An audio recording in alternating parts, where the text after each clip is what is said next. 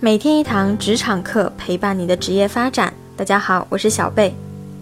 今天是和你进行从小白到精英的职场成长之路系列分享的第五十天。每天分析一个职场问题，和你一起成长。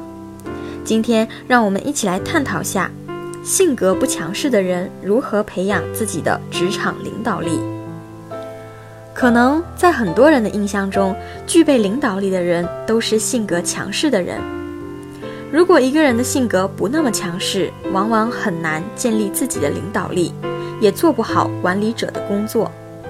但是不是意味着性格不强势的人员就和管理者的身份无缘呢？其实未必。我们来看一下性格不强势的人要如何培养自己的领导能力，让自己具备成为一个团队管理者的素养。首先，我们要认识到的是，能不能做好管理工作和性格强不强势没有必然的关系。事实上，大多数时候，人不需要很强势，也可以扮演领导角色。啊，换句话说，领导有很多类型。美国有个总统传记作家叫麦格雷戈·伯恩斯，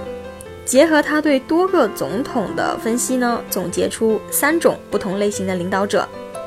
交易型领导、感召型领导、放羊型领导，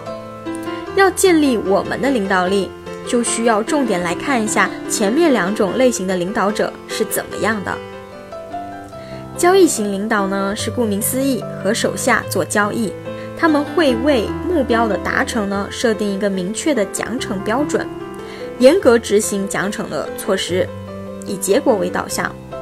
在上下关系中讲求服从和权威，因为他们的结果导向、标准清晰、控制严格、赏罚分明、树立权威的风格，所以这种领导很容易被下级看成是监工。我们常常听说的 KPI 考核啊，就是交易型的领导常用的手段，达成目标数据就赏，你达不成我就罚。感召型领导呢，则不倾向使用客观的标准来监控员工，而是通过去激发下属的一个内在驱动力，来促成目标的达成。一般来说呢，他们在上下关系中会更像导师一样的，会倾听下级的需要，去鼓励他们进行一个创新，并和下级一起构建一个梦想或者是愿景，尽量的去以身作则，成为下级的精神领袖或者是偶像。跟我们前面的交易型领导相比，这些人在工作上面没有非常明确的客观要求，不通过外在因素去鞭策员工，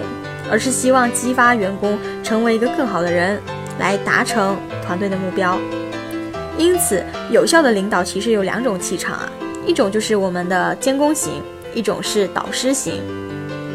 监工的话，为了更好去执行组织纲要和标准，他必须要足够强硬。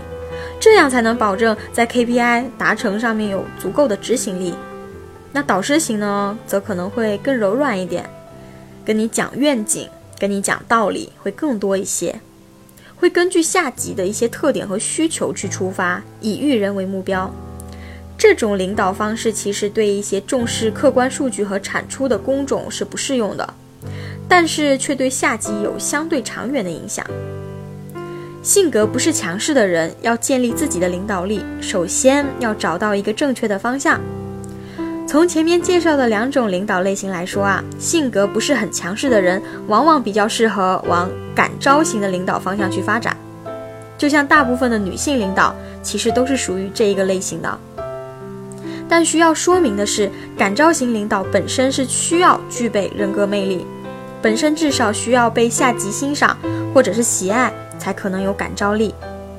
而且能有效感召的员工其实也是数量有限制的。小团队还好，几百几千人那种大团队还是需要客观的标准来考核的。那在具体的工作开展过程中，我们有可以通过哪些形式来往自己这个方向去靠拢呢？有以下几个形式可以供大家参考一下：一，己所不欲，勿施于人。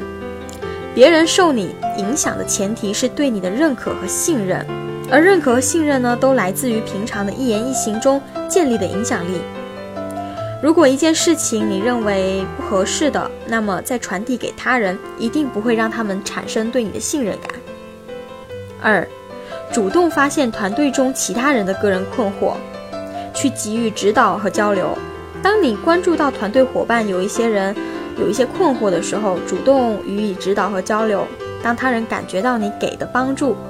随着次数的增加呢，自然也会在他人心目中建立起你的领导力了。三，就算一件事情自己做起来很容易，为了提升他人的技能，也愿意交给他做。能力的提升是每个人在职场工作中的核心要求。我们往往会遇到这种一个情况啊，因为我们的工作已经很熟练了，在一件具体的事情上有比较高的效率，而如果交给他人去做，反而可能会需要花更长更多的时间。这个时候，很多人往往就喜欢自己干，为了省时。但是如果说你把这件工作交给他人去做的话，在做的过程中予以指导，那么本身就是在帮助他人提升自己的一个过程，也能建立起我们的领导力了。以上呢就是今天小贝和你分享的全部内容了。如果觉得对你有帮助，记得给我们的专辑点个赞。你也可以关注我们的微信公众号“每天一堂职场课”，还有更多的职场干货在等着你哦。我是小贝，我们下期节目再见。